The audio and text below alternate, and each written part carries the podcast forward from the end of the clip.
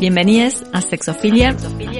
En este espacio nos juntaremos para reflexionar sobre el sexo, la sexualidad, erótica y la salud sexual de la manera más incómoda e incomodante posible, para discutir y tensionar nuestros imaginarios sexuales. Yo soy Silvia Aguirre, soy psicóloga, sexóloga y una mujer heterosis apóstata. Emma Song, feminista prosexo, activista de la disidencia sexual yo soy Noelia Benedetto, psicóloga y sexóloga con perspectiva de género prosexo y una mujer heterosis apóstata. Esto es Sexofilia.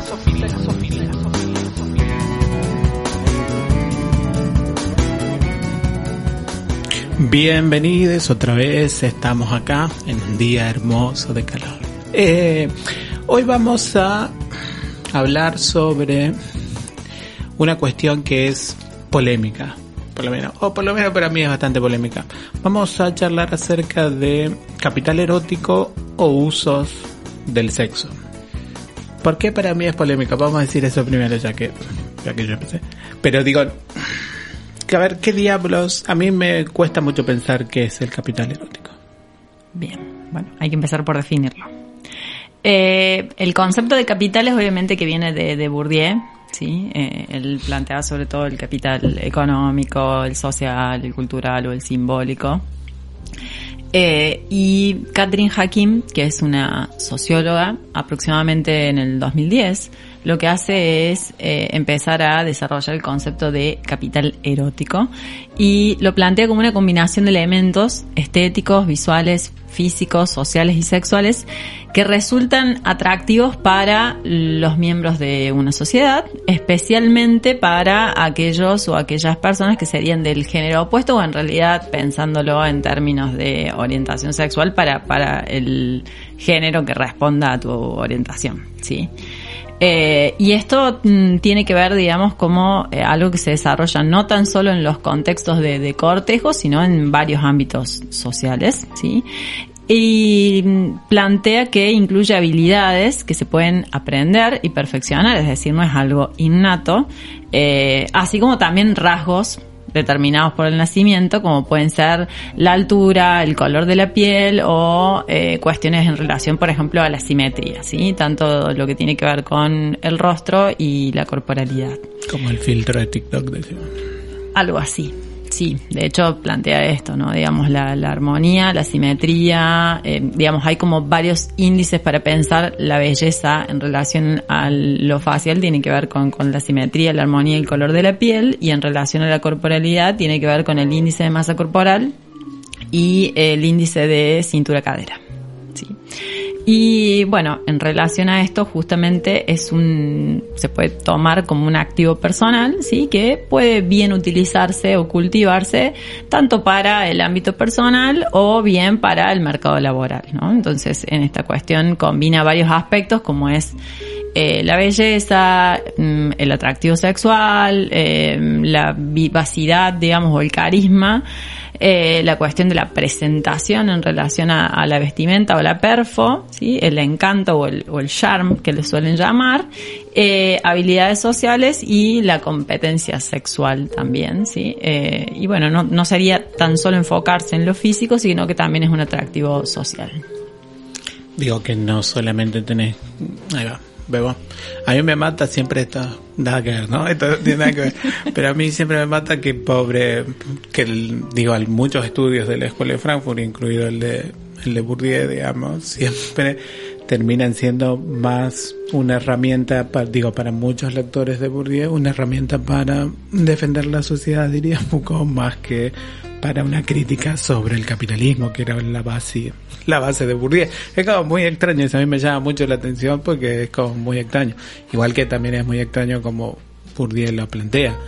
Porque uno podría pensar, por ejemplo, que en realidad esas características que se denominan que serían parte de ese capital erótico son categorías que se han construido en términos de sociabilidad, digamos. Si categorizaríamos otros rasgos como atractivos, digamos, eh, va a depender de ese entrelazado cultural y no tanto de un entramado sobre acumulación de capital sobre el propio cuerpo, digamos.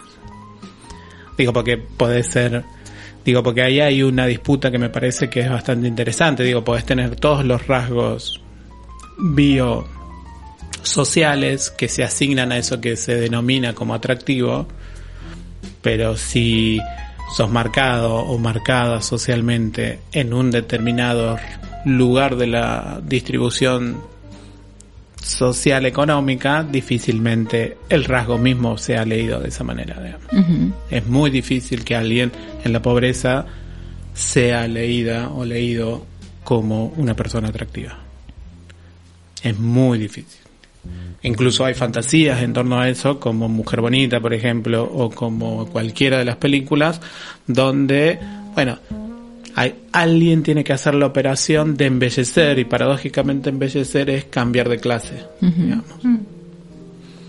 Es como muy interesante, por lo menos, o por lo menos digo, ya que lo es tu culpa, ya que lo trajiste a Purdía, digamos, eh, que me parece que por ahí cuando ya pensamos en esa distribución diferencial de lo que nos parece apetecible eróticamente, digamos, me parece que por ahí se pierde, cuando uno piensa en capital erótico, se pierde precisamente paradójicamente la dimensión misma de clase social que eso implica, digamos.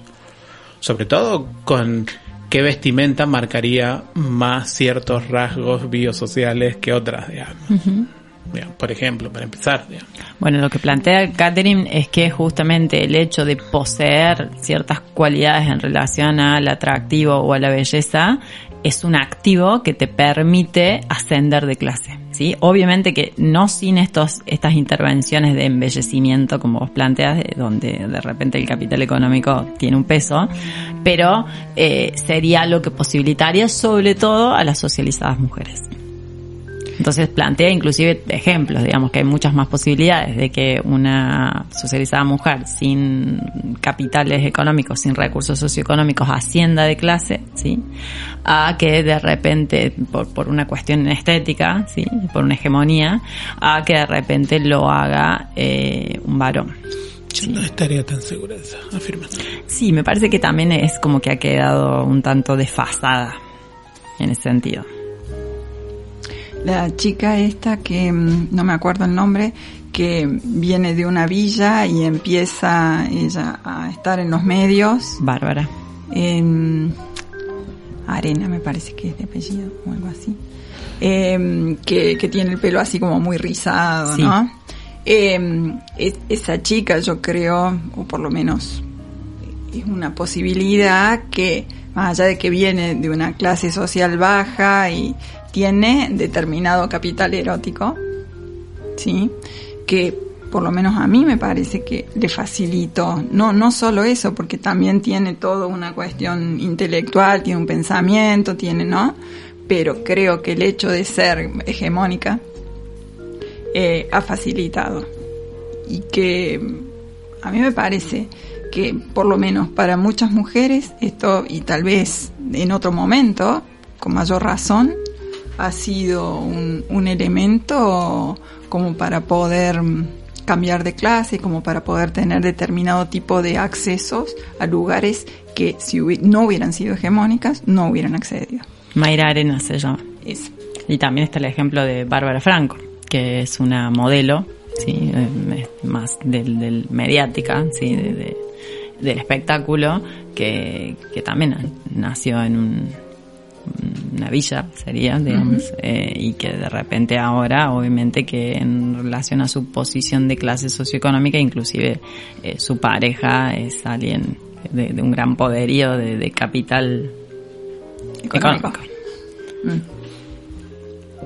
Ahora, yo entiendo eso, pero si lo pensamos en términos proporcionales, digo en términos como un buen análisis de clase marxista, no es proporcionalmente Digo, porque si uno diría, bueno, es cierto, puede pasar, digo, hay personas que son mucho más hábiles en cómo se manejan, digo, eso también hay que ver, ¿no? Digo, porque yo pienso en alguien como Arenas, que vos, y no es solo eso, digamos, se nota que hay un, hubo otro proceso, seguramente tiene que ver con una sociabilidad específica de su trayectoria vital, digo, nadie tiene el pensamiento que esa persona tiene tan sencillamente, digamos, se nota que es una persona inteligente, Digo, eso estoy diciendo. Y digo, entonces, como, porque para mí se entrelazan dos cosas con el capital erótico. Uno tiene que ver con las narrativas propias de nuestra cultura que hacen todo lo posible por seguir reafirmando que hay algo así como características biosociales que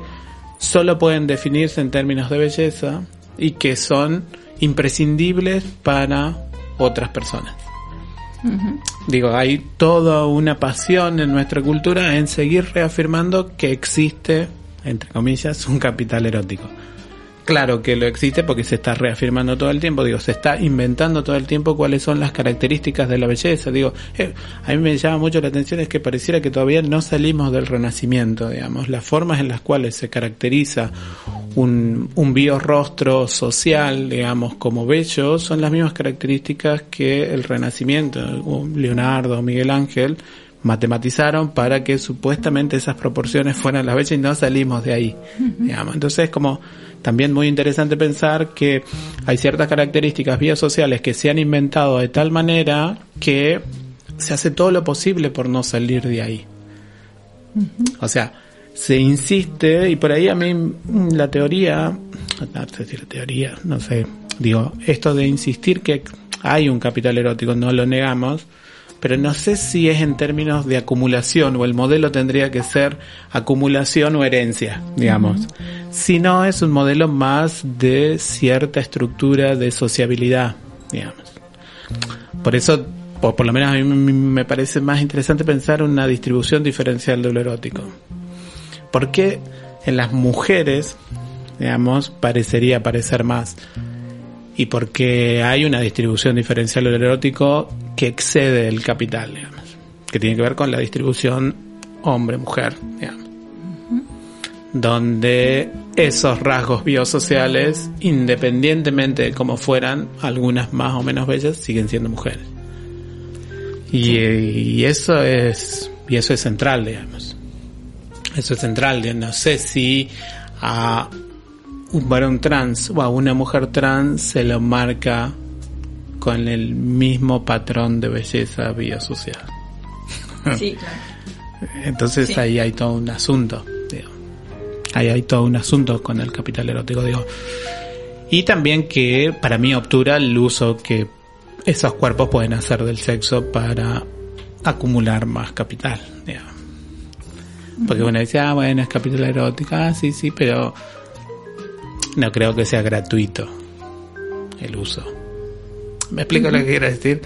Digo, hay un servicio que se brinda si tienes ese capital erótico. No sé si necesariamente es explícitamente sexual, pero es claramente sexual. Un poco lo que plantea Ilus también, ¿no? Con los tipos.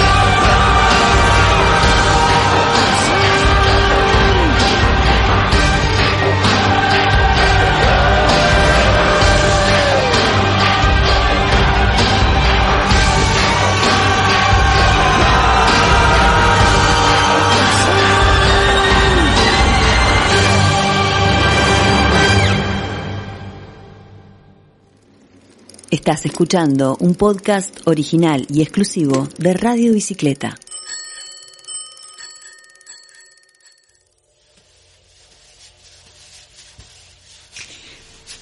Perfecto. Y entonces, ¿qué hacemos con ese, o qué hace la gente con ese capital?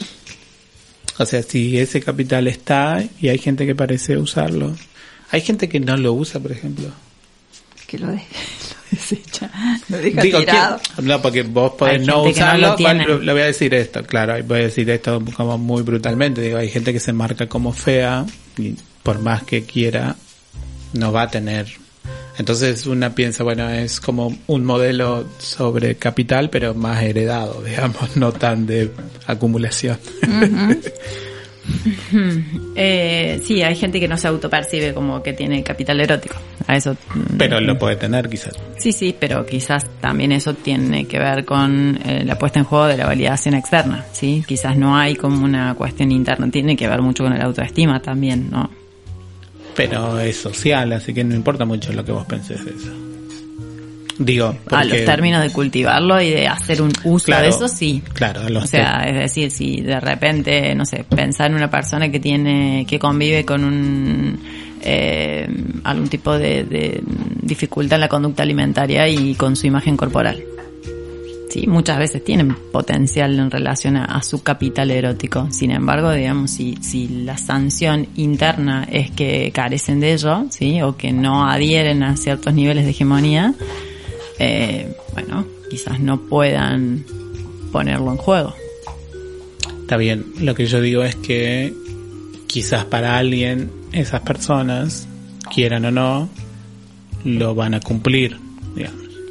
Porque digo, si no, porque si no hay como un nivel de cierto individualismo sobre cómo pensarlo. digamos. Vos decís esto de que mm, quizás vos no estés vendiendo, pero siempre va a haber alguien dispuesto a comprar. Sí, bueno, eso seguro.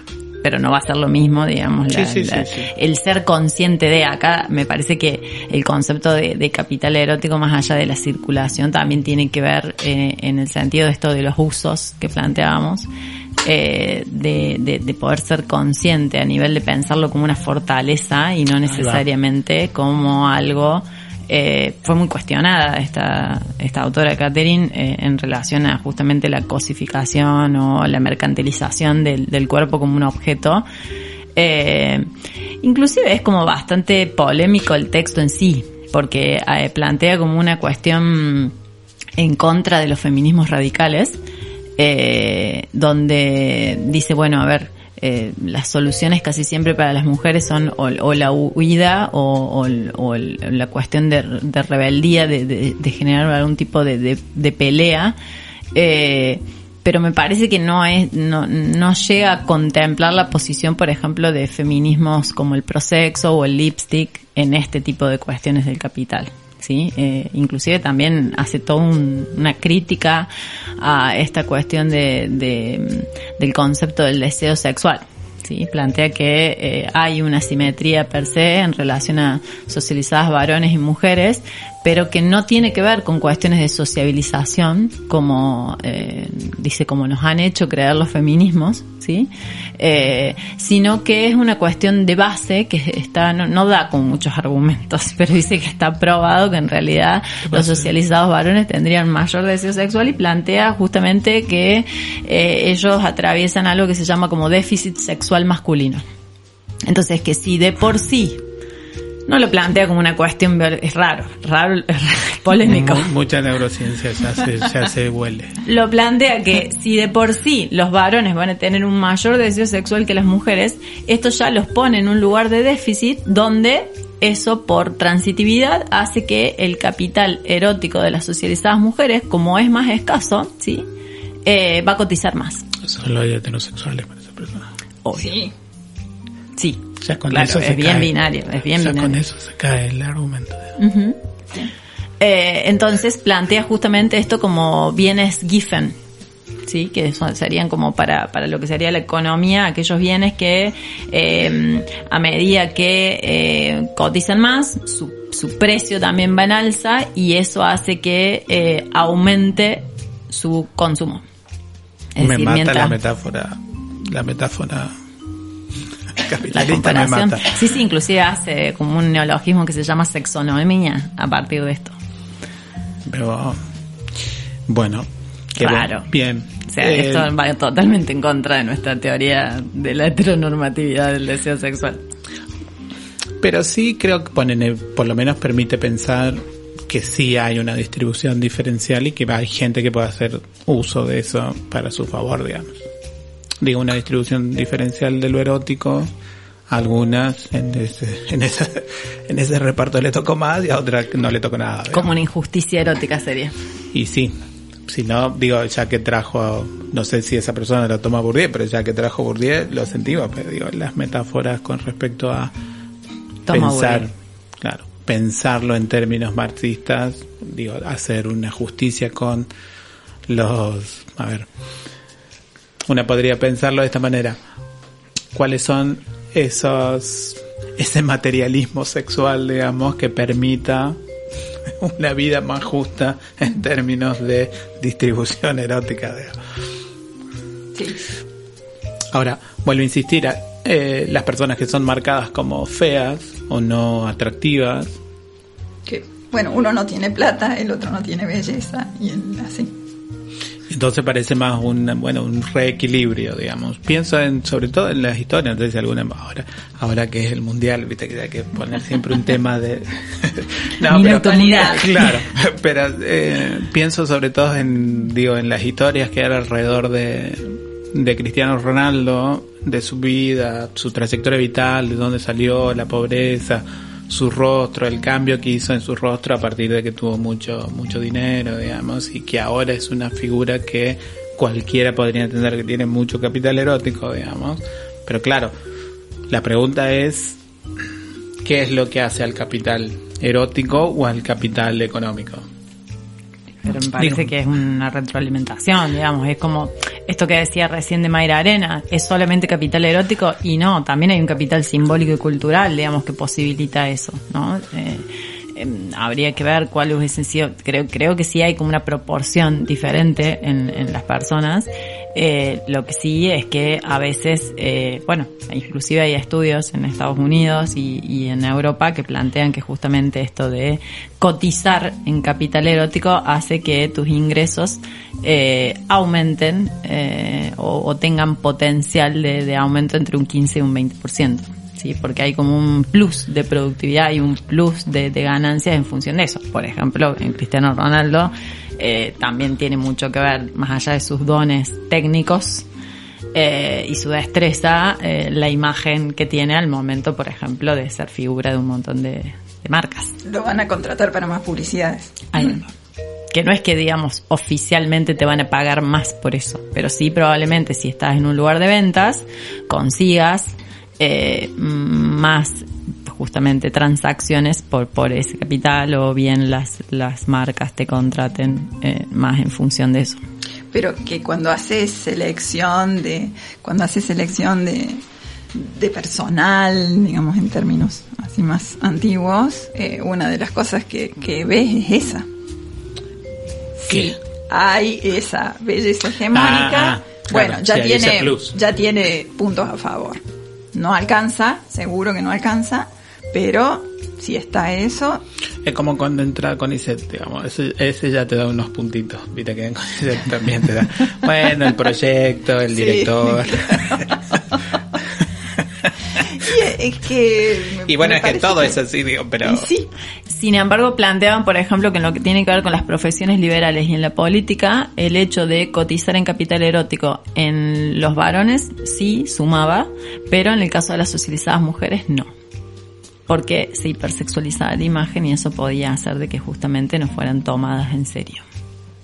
claro, en lugares donde se supone que lo que cuenta es el pensamiento, El capital simbólico y cultural, sí, puede llegar a opacar. De hecho, también yo lo pensaba, por ejemplo, en, en nuestra cuestión, nuestra trayectoria vital particular. Sí, Nosotras que somos sexólogas. sí, No siempre nos suma eh, o, o no siempre ilumina el capital intelectual el hecho de que eh, quizás visibilicemos nuestro capital erótico.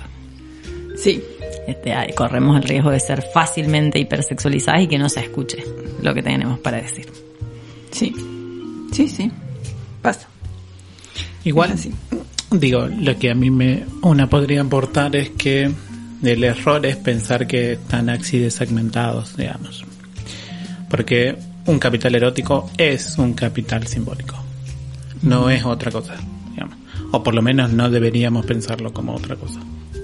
Una cosa son las condiciones materiales para la existencia, donde conseguimos agua y comida, Sí, que es lo económico, esa es la definición del capital económico. Pero el capital erótico es, por definición, un capital simbólico. Y entonces ahí es donde para mí una podría pensar, bueno, entonces, ¿cómo distribuimos los cuerpos para en, en eso, digamos? En que algunos son más atractivos que otros, digamos.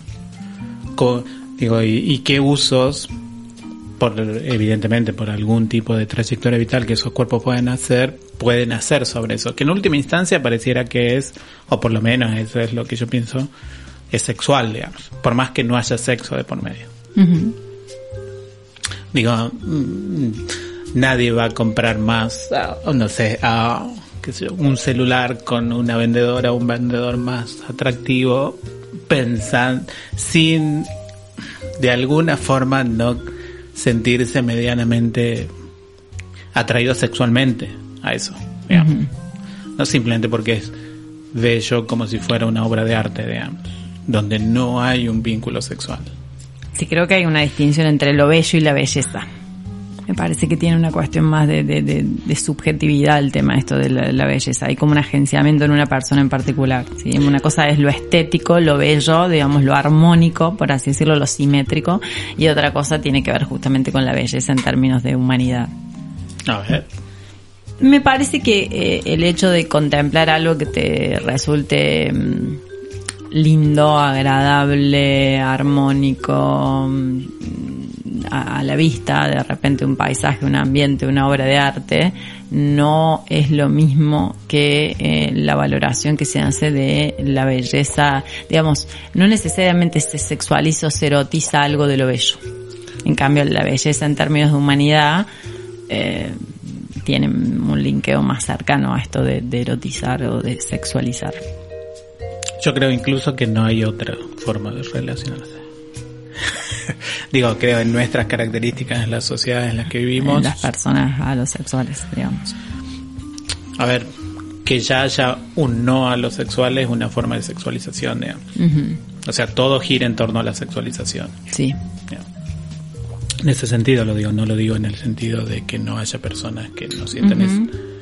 Pero pareciera que en última instancia pasa eso. Ah, bueno, ah, es re linda la persona que me atendió, qué sé yo, y entonces le compró todo lo que había. ¿Que puede pasar eso o no, digamos? Porque va a depender de otras características que el comprador tenga o la Bueno, tenga. Jaquín plantea que el hecho de eh, tener, digamos, como en dentro de tus activos capital erótico desde temprana infancia hace que las personas sean más agradables en tu trato, en el reconocimiento, en justamente el, el lugar que te dan y que eso también va haciendo que vos tengas otro tipo de habilidades sociales también al momento del trato, digamos, como que una cosa va retroalimentando la otra. Sí, sí, sí. Y eso también obviamente que lo que va a hacer es generar más activos en cuanto al capital social, que tiene que ver con la red de contactos y la agenda de cada persona, ¿no? Digamos, eh, que también, digamos, para una persona que a lo mejor no cotiza en capital erótico, sí cotiza dentro de su capital social el tener eh, amigos, amigas, amigues que sí coticen en capital erótico.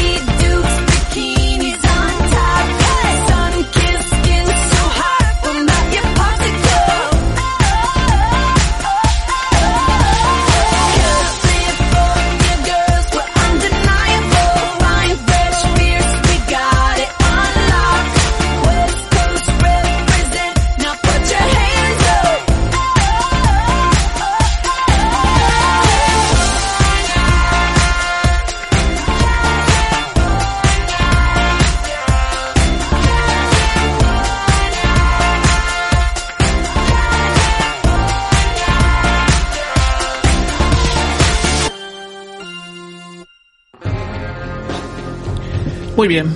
Y bueno, ya veremos si cotizamos o no dentro de la bolsa de la de la fatídica para mucha gente bolsa del capital erótico. Eh, veamos algunos usos, Silvia, del asunto. Veamos algunos usos, algunas... eh, se ha hecho una investigación que se llama Trata, Prostitución y Capital Erótico. Va. Eh, el que la hizo... Qué sugerente el, Sí, sí, sí, sí. Es un mexicano el título. Que se llama Iscara Palacios y aparece en la Revista Internacional de Sociología. Eh, y lo que él hizo fue entrevistar a 155 mujeres centroamericanas que eh, habían estado formando parte de redes de trata, habían sido liberadas y habían vuelto al trabajo sexual.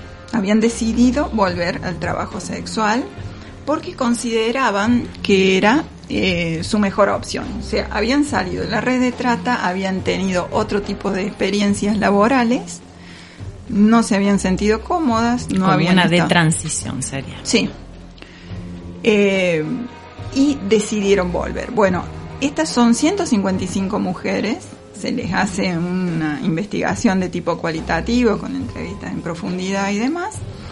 Eh, y lo que él encuentra es que hay posibilidad de que las personas decidan por sí el trabajo sexual, por un lado, que esto Chocolate. lo- sí. Eh, pero fíjate que Está se bien, lo siguen bien, pero preguntando. está bien, está bien. Se lo siguen preguntando. Eh, y él lo usa seguramente como argumento frente a tantas que dicen exactamente lo contrario, ¿no? Y que te muestran eh, distintas historias que dicen absolutamente algo distinto. Y lo que, lo que dice es que lo que ellas em, reconocen como lo propio para explotar es su capital erótico. Ellas dicen, este es el capital que yo tengo Claro. Y lo quiero usar. Y decido usarlo.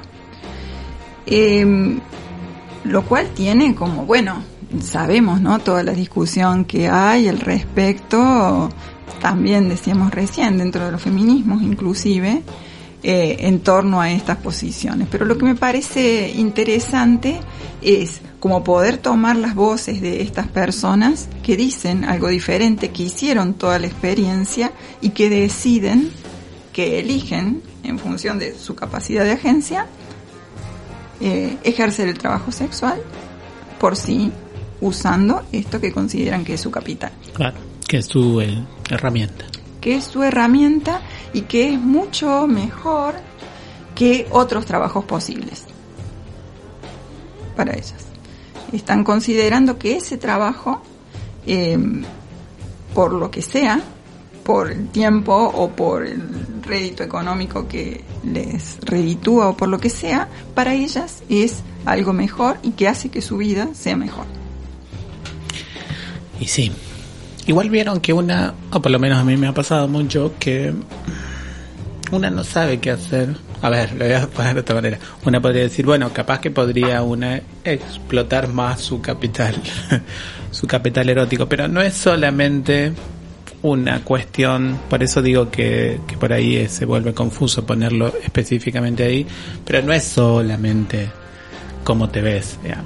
Hay que hacer un millón de otras cosas en términos de, de relaciones sociales. Digo, pensando solo en el trabajo sexual, si una quisiera explotar ese esa actividad, Sí. hay que hacer un montón de otras cosas en términos sociales que no es solamente cómo te ves o el tipo de cuerpo que tenés, digamos, sino hay que articular de una manera un montón de cosas y que muchas cosas incluso tienen que ver con ciertas habilidades sociales que yo no tendría, por ejemplo. No podría ser, digamos. No es parte de mi capital erótico una manera determinada de relacionarte con el mundo, digamos, o con las otras personas. Digo, y que me parece que por ahí se obtura, por ejemplo, incluso todo el conocimiento sexual necesario para hacer trabajo sexual. Pues la gente dice, ah, bueno, no, sí, re fácil hacer eso, cuando todos sabemos que no es tan sencillo, digamos. Ya sabemos todos que ponerte a coger con la gente no es algo que sale, digamos. Digo, hay un proceso de aprendizaje y demás. Bueno, es como interesante pensar también qué significaría ahí un uso del sexo y un uso en el sentido económico en este caso, digamos. Y sobre todo cuando no está de por medio eso que marcamos como trabajo sexual. Digo, pienso en alguien como en mujeres que son marcadas como divas en la industria del entretenimiento. Sofía Loren, digo, pienso en esos modelos un poco más, más viejos, donde eran claramente sexual su trabajo, digamos. Sí. Eh, por más que no era explícitamente sexual. Eh, Hakim describe los procesos justamente que atraviesan las mujeres que utilizan su capital erótico al servicio del trabajo sexual. Y dice que, en primer lugar, eh, los sectores del sexo comercial y el ocio erótico siempre contienen un elemento de autoselección. Dice, las socializadas mujeres que se descubren carentes de alguna facultad para este mundo se retiran muy deprisa. O sea que hay un Y cuáles, no sabemos de- cuáles son las características. No, obviamente que no, acá no, te- miente, me está Es mintiendo. todo muy superficial ese, ese escrito. Porque En segundo lugar, datos necesitamos. un número alto de las que tienen bastante éxito para seguir adelante eh, no tuvieron en su infancia la influencia opresiva ni la socialización de una madre o padre que enseñe a las niñas a ser dóciles, sumisas y bien educadas. ¿Qué? Otra vez eso. Bueno, aparentemente como antecedente dice que no te han sociabilizado en la obediencia. Y hay dos modelos, dicen. En tercer lugar, tratar con nombres en pie de igualdad o incluso de superioridad tiene un impacto permanente en la personalidad de las mujeres. ¿sí? Hace que te posiciones de otra manera, así como que podés ponerte a negociar y hasta regatear también. Y en cuarto lugar, dice que las mujeres que descubren cuánto más pueden ganar vendiendo servicios sexuales en comparación con los demás trabajos de cuidado, adquieren parte de la seguridad de la que a menudo hacen gala los socializados varones que desempeñan trabajos bien remunerados. Entre ellos, por ejemplo, una percepción más clara de su valor como personas, del valor de su sexualidad y del valor de su capital erótico como un todo. Se vuelven menos dispuestas a dejar que los socializados varones controlen las relaciones en su provecho y menos deferentes con los que dan por supuesto que les corresponde la última palabra, la decisión final en cualquier negociación o en relación con una mujer. Es decir, te daría como ciertas habilidades, no tan solo en la negociación general en la vida, sino también en esta cuestión de los géneros. Igual la pregunta que yo me hago es esa. O la pregunta que una podría hacerse es si es el huevo o la gallina. Si yo ya tenía las habilidades y eso me permite poder dedicarme a, a algún sector de la industria o a otro, lo voy a poner así. O si porque me dedico a ese sector de la industria adquiero las habilidades. Y ahí no creo que tengamos así como, me parece que siempre es un proceso como de asimilación, acomodación, ¿no? Eh, vos vas, a ver, creo que todo esto funciona por reforzamiento positivo, ¿no? Cuando vas, vas viendo, digamos, las, las ganancias, las posibilidades dentro de esas condiciones de posibilidad, bueno, mm, vas como siendo, Claro. viendo la oportunidad, ¿no? Le vas, le vas encontrando el nicho. Sí, sí, sí, sí. Pienso en alguien como, como Sasha Grey, digamos, donde precisamente hizo de su capital erótico, sexual, literal, en muy poquitos tiempos, un imperio, digamos, económico que le permitió a los 25 años dedicarse a vivir en, en una isla en Italia, digamos. Digo, ¿qué, qué significa eso en términos de éxitos también? Digo, porque su capital erótico, paradójicamente, no era, no era tanto cuando hacía eh, pornografía como lo es ahora. Ahora tiene mucho más capital erótico, es mucho más admirada, mucho más seguida, precisamente por el post y no por el momento en que también ganaba el mismo dinero, quizás menos, pero tenía el mismo grado de... Digo, es como interesante pensar, o por lo menos a mí me llama la atención en cómo se distribuye. Digo, vuelvo, yo insisto con, con lo económico, no para ponerlo en términos simplemente económicos, sino eh, también pensarlo como simbólico, como Bourdieu, porque precisamente ahí la distribución en que, ¿por qué ahora Sasha Grey es mucho más atractiva que cuando hacía pornografía? Y es infinitamente más atractiva. O sea, y tiene que y ella nunca si le preguntan en un Twitch por ejemplo sobre su sobre su, y le ponen videitos o le mandan link, ella se cae risa, está orgullosa, le parece maravilloso lo que hizo, digo, no, no es algo que pase en el orden de, bueno, eso me permitió hacer muchas cosas, no, no, es como, como me llama la atención esa, eso digo, pensando sobre todo en el trabajo sexual que parece lo más obvio, pero es como que sigue funcionando, yo lo voy a poner así, más un capital sexual que un capital erótico, digamos. Como lo Sí. que aguantaba Sasha Grey, digamos. Bueno, me parece también tiene que ver con el velo, ¿no? Digamos Mm. que resulta como atractivo. Esto de a lo mejor la, la distancia o lo, lo no explícito, el halo de misterio. Bueno, también puede hacer una operación de volver a algo mucho más atractivo, ¿sí? Como un cierto plus. Sí, sí. Sobre todo encima en Sasha Grey cuando ya todo es explícito, digo. Lo que podría ser sexualmente Sasha Grey lo hizo en su carrera de pornografía, digamos, Y como actriz porno. Y cualquiera tiene acceso a eso. Ella por ahí incluso comparte videos. Eh, entonces vos decís, wow. Que, digo, hay algo que excede simplemente a lo simplemente erótico o atractivo como bello, digamos. Sino que por detrás hay algo del orden de lo sexual que todavía sigue horadando el asunto. Como una especie de magnetismo. Sí, o como ese, o como diría Lee Edelman, como ese encuentro con la negatividad tan radical que no haces otra cosa más que prestarle atención. Sí. Por más incluso que sea explícito. Digo, que veas una imagen de una penetración explícita de Sasha Grey, por más que sea explícito, es negativo.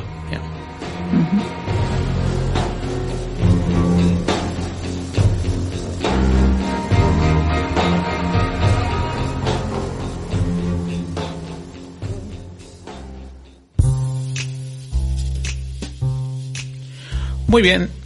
Y como siempre, obviamente, tenemos un glosario. Obviamente, ¿cuál va a ser nuestro glosario? Capital sexual.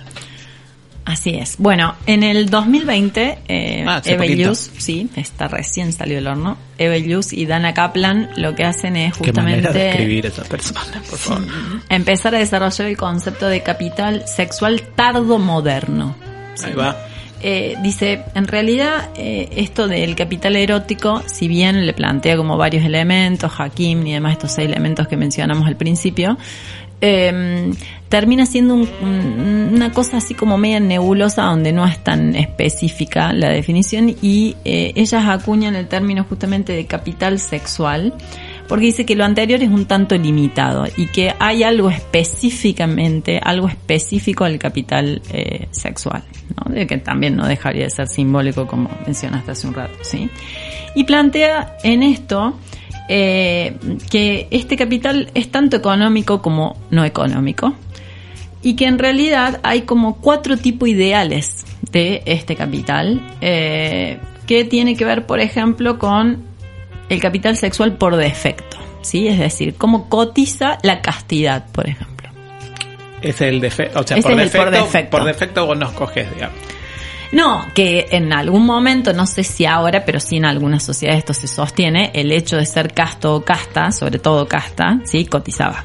Sí, de hecho te devaluaba el hecho de que ya hubieses tenido actividad ¿Y sexual usan con esa alguien. palabra, casta? Eh, ¿Castidad? Sí, sí, que de castidad. Porque es una palabra cristiana, digamos. Tiene otra sí. característica, no es solo no coger. Eh, yo la prefiero a virginidad, pero, pero sí, sí la utilizo. Entonces, eh, en relación a esto, la, reputi- la reputición. La Bueno, va- vamos con todo. Valió el lapsus, Vamos. la reputación. Es como Arjona esto. Sí, se me vino a la cabeza. Qué La reputación de una persona se denigra en lo que sería en términos de... vamos de sí, sí, una sí, palabra, vamos, de- son todas peor. palabras poco felices. Se denigra o se devalúa en un mercado matrimonial si, por ejemplo, la socializada mujer pierde su virginidad, ¿sí? Ah, antes del matrimonio. Claro. Claro, este Entonces, 1800 estamos metiendo. La ausencia, sí, de esta castidad eh, se desempeña, digamos, como algo que te devalúa en el mercado. Para, para algunos sectores, para algunas épocas y para algunas sociedades. El segundo tipo ideal sería eh, como plusvalía del cuerpo. ¿Sí? La capacidad de hacer del cuerpo sexual una fuente de valor en sí misma, como por ejemplo en el trabajo sexual eh, y por ejemplo las personas creadoras de contenido. Igual yo no quiero, yo no, yo estaría muy lejos de mí corregir a alguien, digamos, pero Vos no estás de acuerdo con Luz. ellos, así que no, no, pero hay Lo un mal, pero hay un, no, pero hay sabemos un, que no sos fan de ellos. hay un mal uso teórico de plusvalía ahí, digamos. Ajá, contanos. Claro, pues plusvalía no es un uso, digamos, es un uso de otros primero, no del sí mismo. Y vos podés Y pensar que el cuerpo solo- como una otra edad. Es que es un problema teórico ahí, porque, digamos, vos sos la mano de obra, digamos, y en la plusvalía no aparece porque vos haces una mesa, coges con alguien, la plusvalía aparece porque otra persona toma tu tiempo de ese trabajo, ahí es donde aparece la plusvalía. Pero acá no lo pone como un agenciamiento propio. Acá dice capital sexual como plusvalía del cuerpo. Acá por eso no puede, Podrías poner a otras personas a que hagan eso. pero nadie está pensando en eso, digamos. No lo sé. No, no, hay un pro- para mí no debería de ser plusvalía, pero sí hay un plus, evidentemente, quizás. Pero bueno, ser empresario de sí es un problema. Sí, realmente.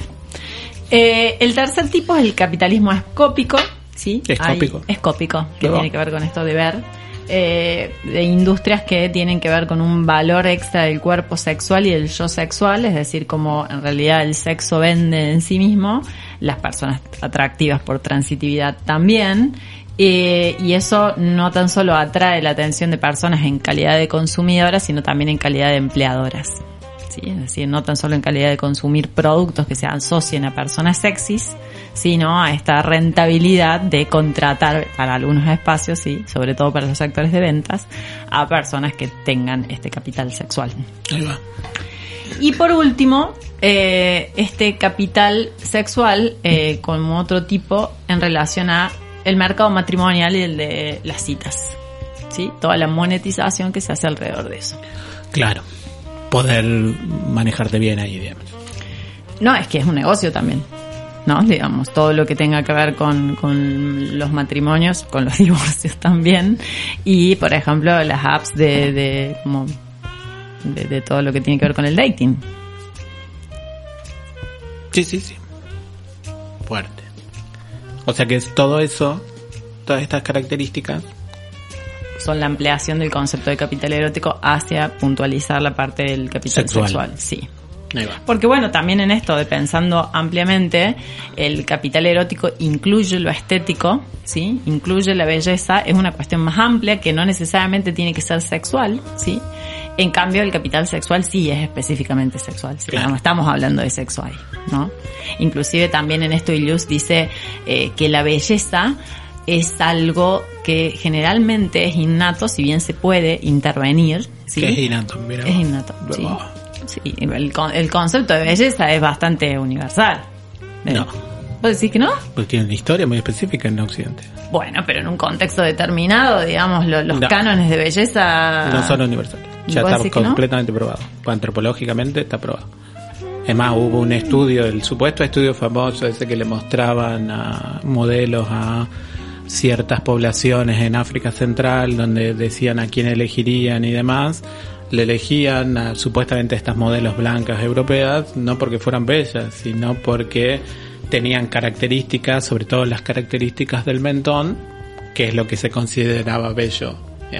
No porque No por los cánones que que las elegiríamos como bellas. exacto, el- en Occidente. Bien. Entonces, eso ha sido un problema, siempre ha sido un problema. eh, y históricamente, digamos, incluso la palabra belleza a lo largo de, después, sobre todo el Renacimiento, ha variado de maneras exponenciales. digamos. Nosotros hoy asociamos solo belleza a cierta distribución estética corporal en los humanos, pero belleza para el 1800 era si vos, por ejemplo, podías expresarte emocionalmente de una manera poética. Si una persona no lo podía hacer, no era atractiva. Por ejemplo. Eva lo que dice es que en realidad eh, la sensualidad le parece más democrática que la belleza. Que la sensualidad es algo que se puede trabajar, digamos, en relación como habilidades eh, sensuales y sexuales, y que no así eh, la belleza. Bueno, es que para mí hay, hay un problema en creer que ciertas características biosociales, sobre todo del rostro, de los cuerpos, no son simbólicas. O sea, creer que son naturales o algo así es un problema. No, no hace posible que uno pueda pensar de otra manera. Digamos. Pues, y obviamente, si no, no habría esos casos que dicen, ah, sos hermosa, pero jamás cogería con vos. Es que ahí me parece que está la diferencia. Una persona puede ser bella, pero no sensual. Es que ese es el problema para mí, esa distinción. Para vos hay una amalgama, para mí hay una No, diferenciación. no es un solo una amalgama, sino que hay un, precisamente porque hay una estructura social donde mm, eso que marcamos como bello tiene características muy diferentes a con quien yo establecería un vínculo sexual. Digo, y que tiene que ver con una historia en torno a la belleza, digamos. En Occidente específicamente, digamos, de lo inmaculado, en última instancia. Digo, eh, la belleza sigue siendo, en última instancia, un, un eufemismo sobre la castidad o la virginidad. Es algo que no se puede manchar, como la pelota. Como contemplar, pero no, no que te vaya a atraer. Y no, porque eso No, que vaya a sería atraccionar. coger con la Virgen María. digamos. Sí, tiene sentido. Entonces ahí hay un problema para mí seguir reafirmando ese tipo de cosas porque no te permite pensar de que la Virgen María puede ser sexualizada como lo ha sido, digamos, y como lo es. digamos.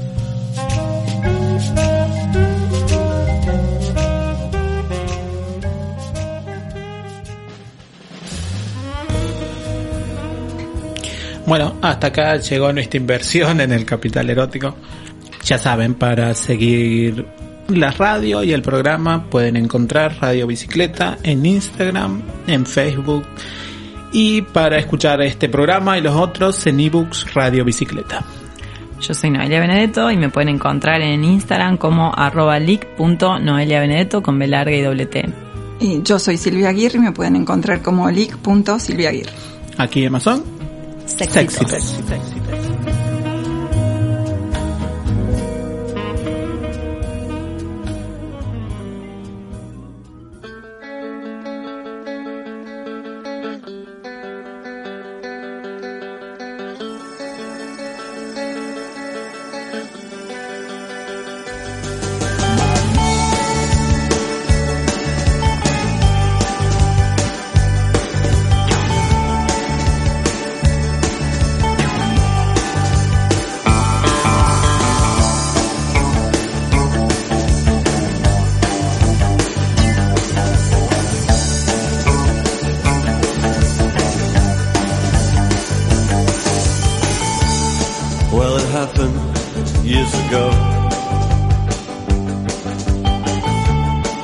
you lived on Stanhope Road. We listened to your sister when she came home from school. 'Cause she was two years older and she had boys in her room. At least outside I heard her. Alright.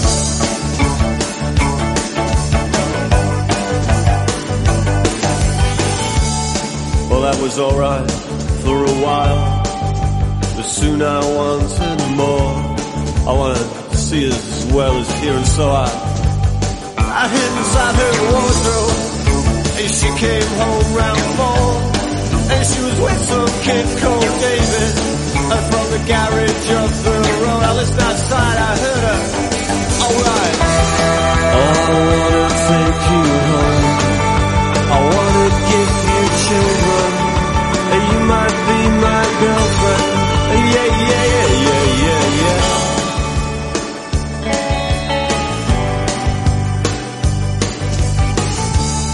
When I saw you next day, I really couldn't tell. Cause you might go and tell your mother. And so you went with me. Oh yeah, me was coming on. And I thought I heard you laughing when his listened outside, I heard you. Alright. Oh, I wanna take you